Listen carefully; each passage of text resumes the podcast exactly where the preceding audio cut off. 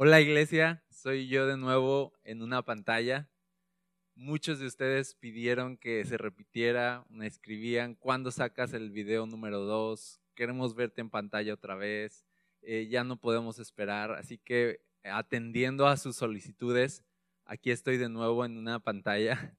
Y si vienes por primera vez, normalmente me vas a ver aquí en la plataforma predicando en vivo sin embargo, en, estas semanas he estado muy atento para cubrir las necesidades de mi hijo en su temporada deportiva.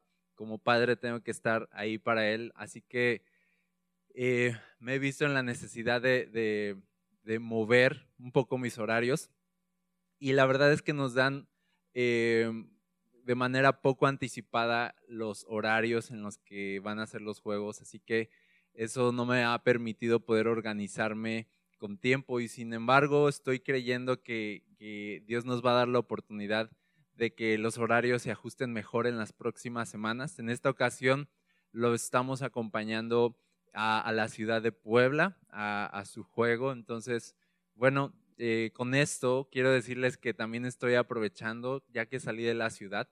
Son pocas las oportunidades que tengo junto con mi esposa durante el año de, poder eh, descansar.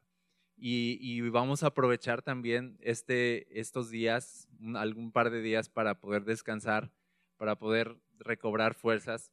Y, y, la verdad queremos honrar a Dios también así. Honramos a Dios cuando descansamos, porque un corazón afanado que no deja de trabajar y que no se permite descansos, nunca va a ser un corazón sano. Y, y ya sé, nuestra necesidad de controlarlo todo y de estar siempre presentes ahí, eh, a veces no nos deja descansar y, el estrés sube y, necesitamos a veces también poner un alto y entender algo, porque el descanso honra a Dios, porque con el descanso yo estoy diciéndole a Dios, tú eres Dios, yo no soy Dios.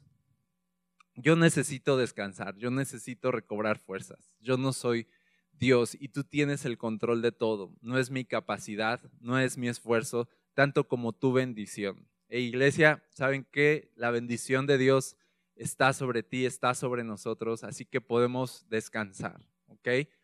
El corazón afanado que no se permite descanso no es un corazón sano. Así que les agradezco mucho su comprensión y que, y que podamos también nosotros tomarnos unos días porque en los próximos días y semanas adelante vamos a estar muy activos en, enseñanza, en talleres, en adoración.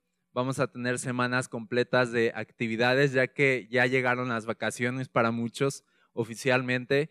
Y ya saben que aquí en la iglesia hemos aprovechado esta temporada de verano para meternos con todo a buscar de Dios.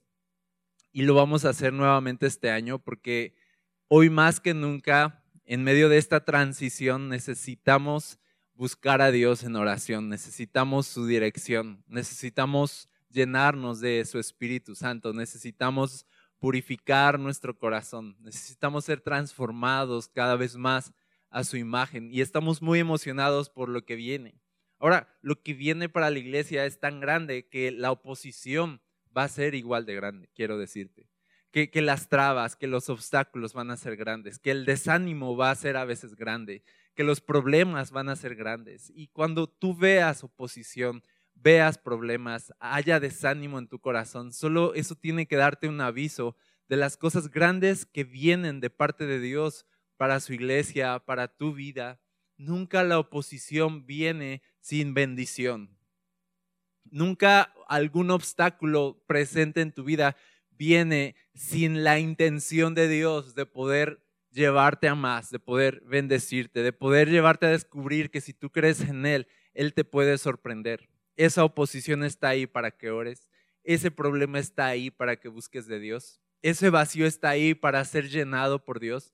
No hay desierto donde Dios no quiera derramar su lluvia y no hay corazón quebrado que Dios no quiera sanar. Así que no hay un momento malo que esté ahí para simplemente ser el fin todo momento malo, toda situación difícil está ahí como un aviso, como un anticipo de que Dios viene, de que Dios se acerca y de que si tú eres prudente en buscar del Señor en medio de esa situación, no quejarte, adorar, no quejarte, orar, no quejarte, sino humillarte. Si tú eres prudente en responder de manera adecuada a todas las situaciones difíciles que a veces enfrentamos, desánimo, escasez, enfermedad, todas las personas que se nos opongan, todas esas situaciones, si tú eres prudente, sabio en responder a esas situaciones con humildad, con oración, con adoración, el Señor te va a sorprender. No dejes que estas cosas te detengan, no dejes que estas cosas sean el freno de tu vida, sino el impulso de tu vida. Y eso como cristianos lo hemos aprendido cada año. Y cada año, iglesia, nos acercamos a esta temporada para buscar del Señor porque sabemos que se vienen tiempos buenos, pero que también se vienen tiempos difíciles. Así que quiero animarte a que seas parte de todo lo que vamos a estar haciendo. Si tú no necesitas, a lo mejor, si tú tienes la disposición, si tienes el tiempo, en vez de quedarte en casa, ven a las reuniones, ven a las enseñanzas. Vamos a tener algunos talleres para padres, para matrimonios. Vamos a estar enseñando la palabra, pero sobre todo vamos a estar adorando al Señor juntos y encontrándonos en la presencia de Dios juntos. Así que no te lo puedes perder. Cosas buenas vienen para nuestra iglesia. Y bueno, quiero agradecer a todos los que están conectados también en línea. Quiero agradecer a todos los voluntarios que hay hoy entre nosotros que hacen posible esta reunión. ¿Por qué no les damos un aplauso grande a todos los voluntarios por su compromiso, por su amor por la casa? Porque gracias a su disposición y a, su tiempo y a todo lo que hacen por, Requiem es que podemos disfrutar de momentos así. Dios los bendiga a todos los voluntarios. Eh, es una bendición contar contigo. Gracias por tu amor, por esta casa y por ser parte de este cuerpo que es la iglesia de Cristo. Y bueno, yo quiero aprovechar que son ya vacaciones. Eh, en, próximas semanas vamos a estar enseñando temas libres. Vamos a, ponerle una pausa ahorita a, la serie de Nehemías. Terminando temporada vacacional la vamos a retomar. Pero en esta temporada de vacaciones vamos a estar dando temas libres. Y en esta ocasión yo quiero aprovechar para hablarte de la visión de la iglesia, la, visión de Requiem y, y por qué nos llamamos Requiem. Así que si estás listo, quiero leer contigo Mateo capítulo 11, verso 28. Yo sé que, estando así en video puede ser más difícil concentrarse, así que ayuda, ayúdate un poco eh, apagando tu celular, poniéndolo en vibrador y, así evitar las, las distracciones que, no son necesarias. Y, y voy a darle lectura lo vas a ver aquí mismo en la pantalla si no traes tu Biblia. Mateo 11, 28. Esta, esta cita es la cita de la cual nace el nombre que tenemos, Requiem. Y, y quiero leértelo. Dice, luego dijo Jesús, vengan a mí todos los que están cansados y llevan cargas pesadas, y yo les daré descanso. Pónganse mi yugo, déjenme enseñarles, porque yo soy humilde y tierno de corazón y encontrarán descanso para el alma, pues mi yugo es fácil de llevar y la carga que les doy es liviana.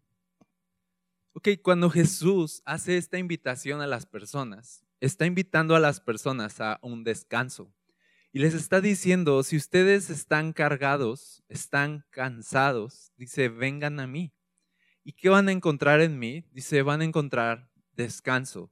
Ahora, este descanso no se refiere a una sensación de descanso o a un momento de descanso, sino a un estado del alma, un estado de reposo, un, alma que está en paz con Dios, un alma que está satisfecha en Dios. Esa es un alma que, descansa, no es un, un respiro y ya Jesús, no, es un estado de descanso. Cuando tú encuentras a Jesús, encuentras tal plenitud, tal, tal llenura en tu corazón, muchas dudas se apagan, el abrazo de su amor te, te, te rodea de tal forma que, que puedes estar en paz, que puedes descansar. Entonces el ofrecimiento de Jesús es, vengan a mí y pónganse mi yugo y entonces van a encontrar descanso. Ahora, esta palabra en latín, en el original, descanso, es, es requiem vengan a mí y encontrarán requiem para su alma. Ahora, en, meses pasados o, en, incluso ya llevamos un año, más de un año como requiem, año y medio aproximadamente, eh, siendo requiem. y, en este tiempo hemos definido la visión como existimos para que personas encuentren descanso para el alma en Jesús. Y, así tú lo has visto impreso en nuestra papelería, lo has visto quizá en nuestro sitio web, en nuestras redes sociales. Existimos para que personas encuentren descanso para el alma en Jesús. Hoy vengo a, corregir la visión, vengo, vengo a, a darle un ingrediente extra la visión porque Dios, Dios lo puso en nuestro corazón y, creemos que algo le falta a esa, a esa visión, porque Jesús no solo es descanso y, de eso quiero hablarte hoy. Vamos, hoy vamos a inaugurar oficialmente una, una visión más completa de, de por qué nos llamamos Requiem y, y de lo que nos define como iglesia. Así que qué padre que viniste hoy. Hoy fue una gran decisión estar aquí porque hoy se inaugura la nueva visión de la iglesia. Es solamente una pequeña añadidura, una, una pequeña corrección. Ahora, fíjate, dice Jesús, mi yugo es fácil, seguirme, seguirme a mí, dice, es, es fácil, es, es ligero. ¿A quién se lo estaba diciendo Jesús? Jesús estaba diciéndole estas cosas a, personas que estaban viviendo bajo el yugo, ¿ok? De, y cuando se habla de yugo, se habla, eh, Jesús se refería a una enseñanza, como que los maestros y los líderes religiosos representaban un yugo. Yo, yo te enseño a caminar con Dios de esta forma, te enseño estas disciplinas, te enseño a obedecer a Dios de una forma y a buscarlo de una forma y a obrar de una forma y a servirlo de una forma y eso era un yugo. Ahora, el yugo que tenían las personas en ese entonces, en el contexto de Jesús, era un yugo pesado, era un yugo difícil, la verdad, porque estaba lleno de normas, de preceptos, de reglas que Dios no les había dado al pueblo, sino que las, los mismos maestros las, se las habían ideado como una necesidad de poder completar a la obra de Dios en sus vidas, poder completar o responder a eso con una extrema, a lo mejor, obediencia que iba más allá de lo que Dios les pedía. Tenían normas que, eran a lo mejor ritos de purificación que, externos, formas de vestir, eh, formas de, comportarse que Dios no les había hablado. Eh, entonces era, era religión hueca, mandamientos extra. Entonces imagínate, de por sí caminar con Dios puede ser una tarea así como, hey, no se nos da mucho, y, luego le agregas religión y luego le agregas leyes que no existen y entonces la gente estaba cansada. Jesús llega a una generación cansada, se les habían dado unos estereotipos muy difíciles de alcanzar, todo el tiempo se sentían culpables de no dar lo suficiente, de no ser lo suficiente, de sentir que, que aunque se esforzaban y se esforzaban, siempre faltaba un poco más. Ya, ya habían sacrificado, oh, tienes que sacrificar un poco más y nunca acababa y nunca acababan. Ahora, el problema era este. El problema no es como que, hey, eh, si la gente quiere servir a Dios y, y, vivir una extrema abnegación, pues déjalos. No, el problema es que estas personas estaban sustituyendo su caminar con Dios por medio de la gracia, estaba siendo sustituido por un caminar por medio de obras, por medio de comportamiento. Es decir, su relación con Dios no dependía tanto de cuánto Dios los amaba y los favorecía, sino de cuánto ellos podían llegar a amar a Dios y demostrarle su amor con su obediencia. Ahora, si tú empiezas a caminar en tu relación con Dios basado en tu desempeño, basado en tu capacidad para ser fiel, en tu capacidad para obedecerlo, te vas a ir para abajo. Te vas a decepcionar de ti mismo. Nuestra relación con Dios no está sustentada en nuestra fidelidad tanto como en su fidelidad hacia nosotros. La misma Biblia dice, si nosotros fuéramos infieles, Él permanece fiel. Si nosotros fallamos, Él nos perdona. Si nosotros somos débiles, Él es fuerte en nosotros. Eh, Jesús viene a, completar prácticamente, a hacer el todo en nuestra relación con Él. Él sostiene la relación, Él está a cargo de la relación. Si no fuera por su gracia, si no fuera por su amor, si no fuera por su misericordia, mi mejor comportamiento sin gracia de Dios sobre mí es basura mi mejor obediencia sin el amor y la misericordia de Dios sobre mí es basura. A Dios no le impresionan mis mejores obras. Yo debo estar impresionado por su gran amor sobre mí. Ahora, eso es, eso, a eso se refería Jesús cuando dice, vengan a mí, ¿ok? Les voy a dar un yugo, o sea, una enseñanza diferente.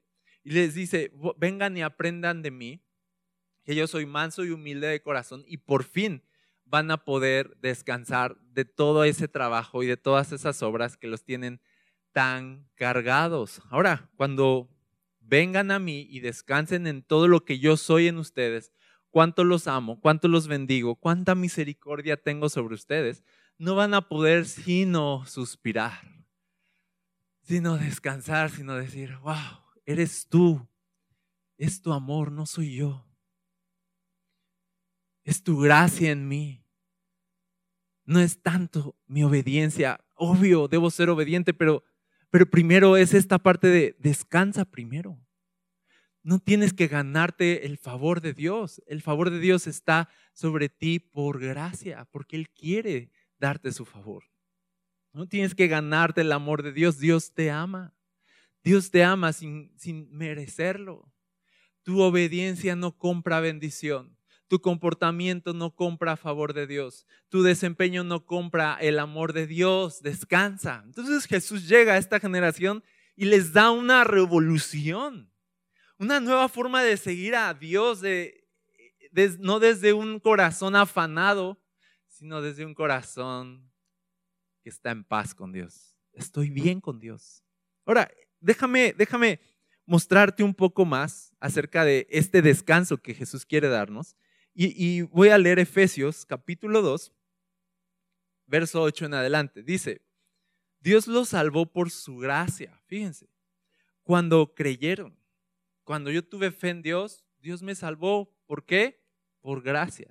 Dice, ustedes no tienen ningún mérito en eso. Dice, es un regalo de Dios. La salvación es un regalo de Dios, no es algo que yo alcancé, no es algo que yo gané. Dice, la salvación no es un premio por las cosas buenas que hayamos hecho, así que ninguno de nosotros puede jactarse de ser salvo. Ese es descanso en Jesús. Cuando tú vienes aquí y te damos el mensaje de Jesús, esto es lo principal que te queremos decir.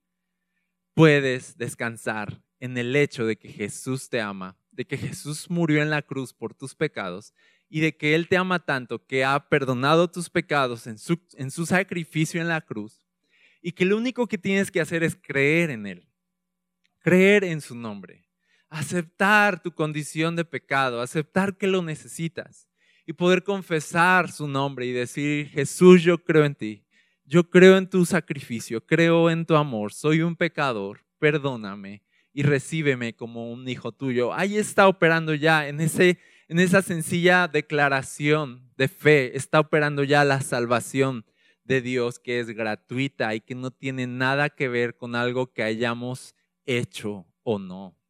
Es por gracia. Esa palabra es nuestra palabra favorita como cristianos. esa, esa palabra es nuestra palabra, es por gracia que somos salvos. Es por gracia que tengo una relación con Dios. Es por gracia que soy bendecido. Es por gracia que camino con el favor de Dios. Es por gracia. Y, cuando es por gracia significa es un regalo. Y cuando es un regalo significa no es un premio. Y cuando entiendo que no es un premio, entonces descanso porque entonces deja de, deja de estar intentando ganar aquello que ya te ha sido dado gratuitamente. Deja de querer ponerle precio a los regalos que Dios te da. Sí, es como si alguien llegara con un regalo de cumpleaños, una caja hermosa, grande, y mm, te lo da y, empiezas a abrirlo y, ves de qué se trata y dices, ah, ok, este, ¿cuánto te debo? Y empiezas a sacar tu cartera. eso no se hace, se ve mal. Los regalos se, se reciben, no, no se pagan. No, no, no, no te dan un regalo para cobrarte. Te dan un regalo, ¿por qué? Porque te aman. Y es en ese sentido que Jesús dice, vengan y descansen en mí. No necesito que hagan nada para amarlos, los amo ya. Entiendan que yo he derramado todo mi amor por ustedes en la cruz. Arrepiéntanse de sus pecados y vengan a mí. La salvación es por gracia. Ahora, por todos estos meses, nuestra visión fue, vengan, ¿no? Y descansen, requiem, descansen en Jesús, salvación por gracia. Todos tranquilos, todos relájense, ¿no? Él nos ama, Él nos ve con amor en Cristo Jesús. Pero creo que esa visión no está completa. Yo empecé a observar y, la verdad es que me empecé a dar cuenta cómo a veces el darle tanto énfasis a, una cosa hace que pierda un poquito el peso de otras cosas que también importan. Ahora, hay algo que también importa. Y ahí es cuando la Biblia parece, a veces, si tú, si tú quieres pelearte con la Biblia, tú vas a encontrar que la Biblia puede parecer ser contradictoria, ¿ok? Y si, y si tú te pones a buscar dos textos que se contradigan, los vas a encontrar, ¿ok? Pero no es tan simple como eso. Obviamente la Biblia no se contradice, sino que a veces dos textos que parecen contradecirse, en realidad, eso es lo hermoso de la Biblia, en realidad lo que parece contradictorio, en realidad es un complemento. No son a veces dos verdades diferentes, sino una sola que se complementa. Déjame ponerte un ejemplo basado en esto. Y esta es la cuestión. Por ejemplo, tú vas a encontrar que la Biblia dice que la salvación es por gracia, no por obras. ¿Ok? Pero después vas a encontrar la carta de Santiago que dice, dice, no, las obras importan. A ver, muéstrame tu fe sin tus obras. No se puede. La fe va acompañada de las obras. Así que no está diciendo Santiago, no está diciendo, no, no es por gracia, es por obras, sino está diciendo, sí es por gracia, pero entonces cuando eres salvado por gracia, se nota en tus buenas obras. Entonces no son dos ideas que se contraponen, sino son dos ideas que caminan juntas. Y deben caminar juntas, porque si yo solamente me quedo en es por gracia, me voy, no, solo, no voy a descansar en Jesús, me voy a aprovechar de Jesús. No voy a descansar en, Jesús, sino voy a relajarme en mi comportamiento. Ese es el error de, muchos cristianos. Es por gracia, relájate. Hey, es por gracia, tómate otra cerveza. No, emborrachémonos, es por gracia. Es por gracia, no, no, no te cuides tanto, es por gracia, Dios te perdona. No, ¿y por qué pasan estas cosas? Porque abrazamos una verdad y desatendemos otra. Y no es que sean dos verdades, sino que elegimos una parte nada más. Entonces tenemos que entender algo, que si bien somos salvados por gracia, cuando uno es salvado por gracia y sabe que ha sido favorecido gratuitamente, hay una respuesta espontánea de gratitud, de obediencia. Esto es lo que pasa. No obedezco a Dios para ganarme su amor, sino obedezco a Dios porque Él me ama. Ese, es el asunto de dónde nacen las buenas obras. No es que las buenas obras o el desempeño o tu comportamiento no importe, sino que es importante que ese desempeño nazca de, del conocimiento que tienes de saberte amado por Dios. Pero si tus buenas obras nacen de tu inseguridad, de que te sientes culpable, de que te sientes cargado, esas buenas obras no van a ser sanas van a hacer un, intento de devolverle a Dios por aquellas cosas que Él te ha dado gratuitamente. No, Dios no quiere que le pagues la salvación. Dios quiere que respondas a su salvación con gratitud, con adoración y una vida de obediencia. ¿Vamos juntos? Entonces son, es lo mismo, es una sola verdad. que camina de la mano. De hecho, en este versículo que acabo de leer, dice, si seguimos leyendo, dice la salvación no es un premio, etcétera. El verso 10 dice, acaba diciendo, pues somos la obra maestra de Dios. Él nos creó de nuevo en Cristo Jesús a fin de que hagamos las cosas buenas que preparó para nosotros tiempo atrás.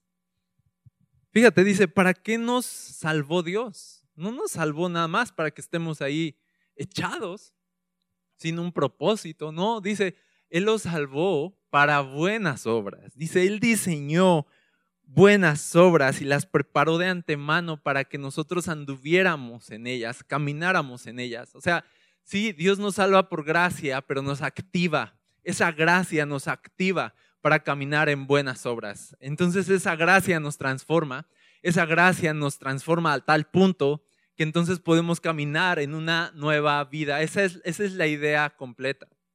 Entonces, al, venir hoy a, la iglesia, yo quiero decirte, queremos que descanses en Jesús. Queremos que sepas que Jesús te ama y relájate.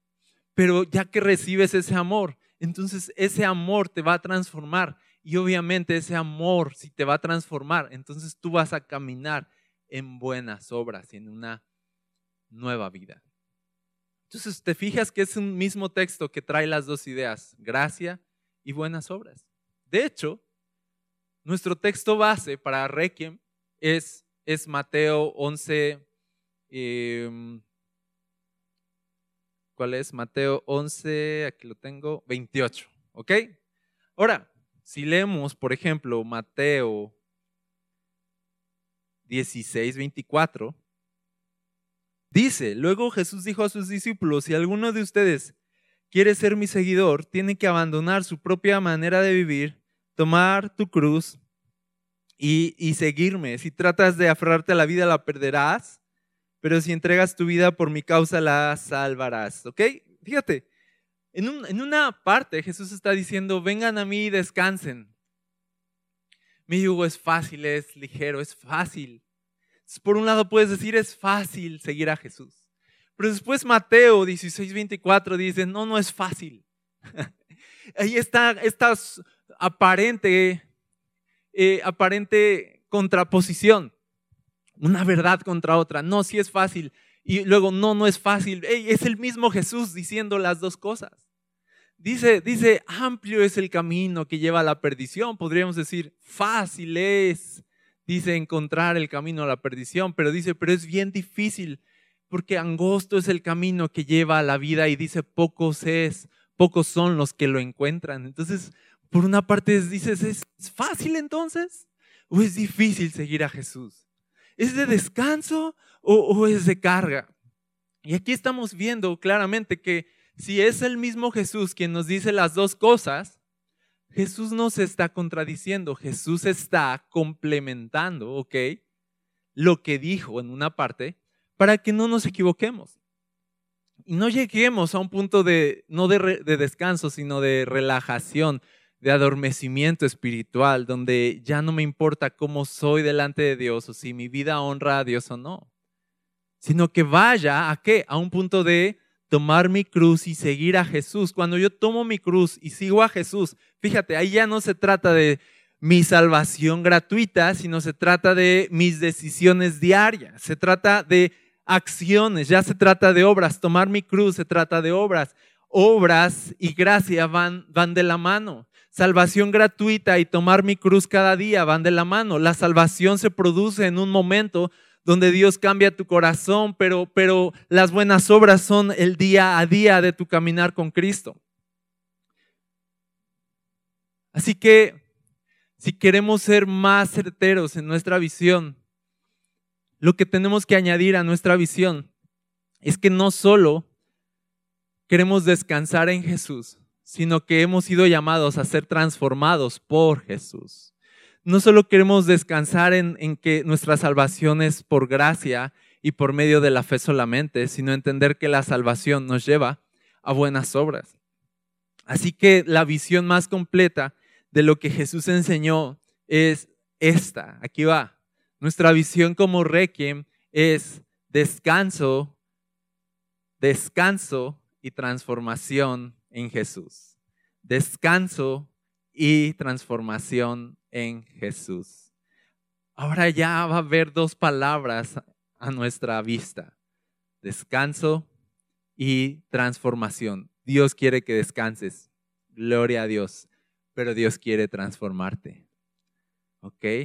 Entonces, ya te expliqué un poco de lo que significa descansar. ¿Ok? Descansa en la gracia.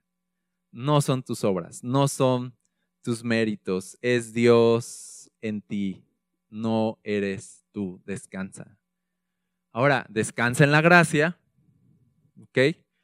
Pero te voy a decir algo, la gracia, cuando descansamos en la gracia y recibimos la gracia, esa gracia siempre nos va a transformar. Así que aquí te voy a poner como, aprovechando que es video, lo voy a poner aquí.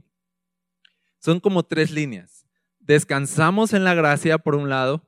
Número dos, la gracia nos transforma. Y este es al punto al que voy. Número tres, la transformación es incómoda. La transformación no es bonita. Hey, descansa en la gracia, es mi yugo es fácil, ligera mi carga. ¿Sí o no? pero la gracia me transforma, no me deja igual y entonces la transformación es incómoda. Ya cuando llego a este punto, a esta línea de la transformación es incómoda, es cuando llego a este texto que dice, toma tu cruz, carga tu cruz y, y sígueme porque ser transformado y, cambiar, iglesia, cambiar no es fácil, cambiar no es cómodo, cambiar no es bonito, pero necesitamos cambiar. Pero cambiar glorifica a Dios, cambiar demuestra mi salvación por gracia. La gracia, descansamos en la gracia, la gracia transforma. Y si yo voy a ser transformado, ahí les va esta esta noticia, la gracia es incómoda. Quizá te preguntes hoy, ¿cómo puedo seguir descansando en Jesús mientras que me siento tan incómodo cuando Él está tratando conmigo? las dos cosas pueden ir de la mano. ¿Ok? No dejes de descansar en la obra del Espíritu Santo en ti. ¿Ok? No dejes de descansar en su salvación, no dejes de descansar en su amor. Descansa, disfruta eso, ¿ok? Eres amado, eres favorecido, eres aprobado por Dios, disfrútalo, descansa. No dejes de descansar mientras el Espíritu Santo te está incomodando para ser transformado. Esas dos cosas, descanso y transformación, deben ir de la mano en tu vida cristiana. Sigo confiando en el amor de Dios, aún en los procesos dolorosos. Recuerda mucho al apóstol Pablo, porque el apóstol Pablo estaba siendo muy usado por Dios. Dios le estaba revelando grandes cosas y, Pablo empezó a, hacer cosas que iban, la verdad, más allá de su capacidad y él lo sabía. Y él en algún punto llegó a decir esto, que era muy cierto. Dijo, no soy yo. Él dijo, yo he trabajado mucho más que todos los apóstoles, dijo. Pero dijo, no soy yo el que ha trabajado, sino la gracia de Dios en mí. Súper bien. Es la gracia, no soy yo, descanso. Muy bien, Pablo. Es así como, bien dicho, muy, muy, muy buena frase. Yo no soy, la gracia de Dios en mí. Pero mira, a veces decimos frases cristianas, ¿no? Que que son verdaderas, pero no necesariamente nos han encajado bien. Y Dios sabe eso, Dios sabe si lo que dices doctrinalmente puede ser correcto, pero tu corazón todavía no lo digiere. Como que dices, de, de, aún en las pruebas Dios me ama y me favorece. Tú sabes que doctrinalmente es correcto, pero tu corazón como que le incomoda y dice, ya sé que me amas tanto, pero deja de probar mi corazón. Y como que no nos acaba de encajar eh, amor de Dios con, con pruebas y fuego. No nos acaba de encajar descanso en Jesús con transformación en Jesús. No nos acaba de encajar mi yugo es fácil con lleva tu cruz y cárgala cada día. Entonces, hay cosas que teológicamente o doctrinalmente sabemos recitar y Pablo sabía recitar muy bien. No soy yo, es la gracia de Dios en mí, pero Dios conoce nuestro corazón, iglesia. Y sabe si necesitamos experimentar a un nivel mayor que vaya más allá de las palabras, aquellas cosas que son ciertas. Y, adivina qué le pasó a Pablo para que aquello que sabía con su boca se convirtiera en una experiencia viva en su corazón. Dios le dio un aguijón en su carne y él empieza a describir cómo un mensajero de Satanás venía y lo abofeteaba. No me pidan que les explique eso, pero lo que sí sé es que Pablo le estuvo pidiendo a Dios, hasta tres veces oró, quítame esto que me está pasando. Pero Dios le respondió, tú te sabes este texto, bástate mi gracia, pues mi poder se perfecciona en tu debilidad. Esa fue la respuesta de Dios a la oración de Pablo, una oración en la que le pedía a Dios, yo quiero descansar en tu amor, deja de incomodarme, deja de querer transformarme, ya sé que soy orgulloso, ya sé que me puedo enorgullecer, pero deja de tratar conmigo. Él estaba pidiendo eso. Ya no quiero vivir este asunto, este proceso. Y Dios le dijo, bástate mi gracia. Como, descansa en mi gracia. Mi gracia es todo lo que necesitas. Tú puedes estar bien, Pablo. Puedes estar bien si tú descansas en mi gracia. Si tú descansas en mi gracia, puedes atravesar el fuego de la prueba y ser transformado e incomodado y estar bien de todas formas. Necesitas, iglesia, necesitamos descansar en la gracia para entonces atravesar el fuego de la prueba. A veces el fuego de la prueba nos destruye, nos amarga, porque no estamos descansando en la gracia. Nos, nos vuelve quejumbrosos con Dios. El fuego de la prueba. Ah, Dios no me oye, Dios no me quita este aguijón, Dios no resuelve este problema, Dios no me está sanando, Dios no me está proveyendo y, y nos quejamos porque no estamos descansando en la gracia, pero cuando tú descansas en la gracia y dices, Jesús, tú eres todo lo que necesito, sean bienvenidas las pruebas. Ahora, cuando Pablo entendió que este aguijón era necesario para que su corazón no se enorgulleciera, así lo entendió él, entonces pudo gloriarse en sus debilidades y dijo, ok, ya entendí, así que de buena gana me gloriaré en mis debilidades, porque cuando soy débil, entonces soy fuerte, porque en mis debilidades reposa mejor el poder de Dios en mí. Iglesia, ser transformado va a ser incómodo. A veces Dios va a poner un aguijón, una situación, un asunto que no se resuelve, que no se resuelve, una persona que ahí está incomodando, incomodando, incomodando. Y mientras esas, esas cosas nos están pasando, te voy a decir algo, la gracia de Dios es suficiente, puedes descansar en eso y puedes tener la esperanza de saber que en esa situación difícil que te está incomodando, el poder de Dios se está perfeccionando. Dios te está haciendo crecer. Tu cruz está ahí en tu espalda y te está llevando a ser cada vez más como Jesús. Y eso está bien.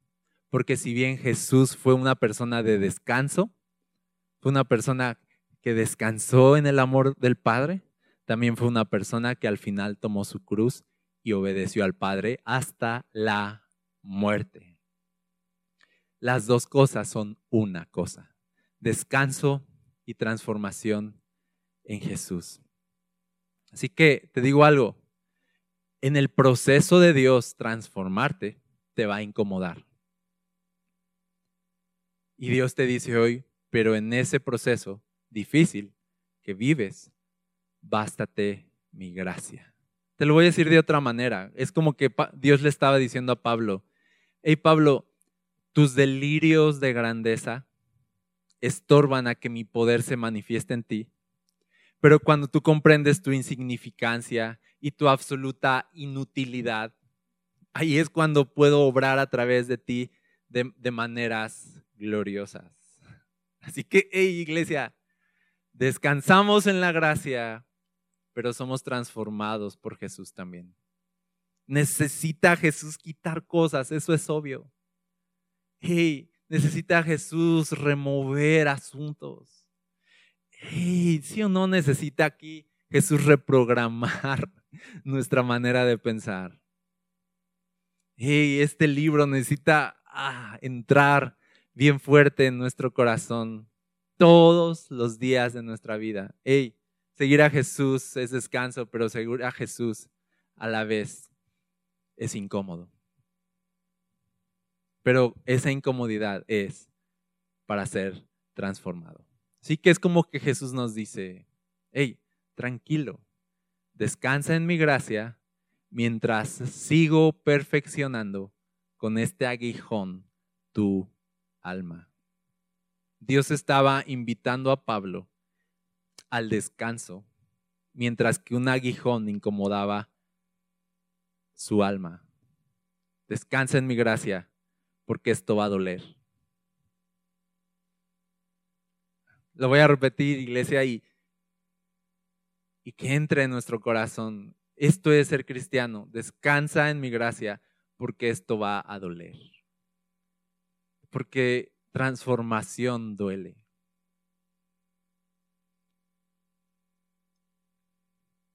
A veces nos vamos a ver como niños chiquitos, ¿sabes? Yo lo sé. No queremos transformación. No queremos que duela. Queremos ser sanados, pero no queremos la medicina. Queremos cambiar, pero no queremos los procesos. Queremos ser más maduros, obviamente, pero no queremos el fuego de la prueba que nos va a llevar a ser maduros.